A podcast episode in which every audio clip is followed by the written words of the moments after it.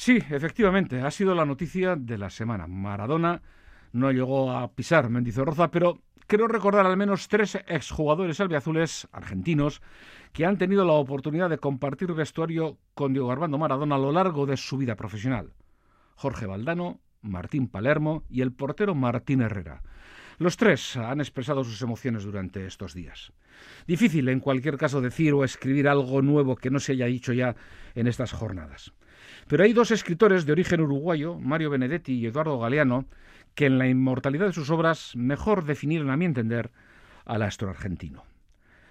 Aquel gol que le hizo Maradona a los ingleses con la ayuda de la mano divina es, por ahora, dijo Benedetti, la única prueba fiable de la existencia de Dios. Le reconcilió con su fe. El más humano de los dioses, apuntó Eduardo Galeano, pero los dioses, añadió, no se jubilan por muy humanos que sean. Él nunca pudo regresar a la anónima multitud de donde venía. La fama, que le había salvado de la miseria, lo hizo prisionero.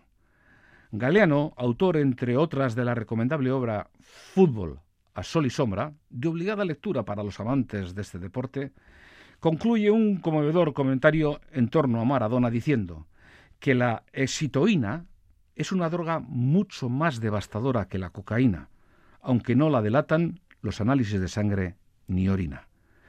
No sabemos si, como pensaba Benedetti, hoy se encontrarán los tres, pero Mario, Eduardo y Diego Armando se miran sin duda alguna ya en la eternidad de nuestro universo cultural.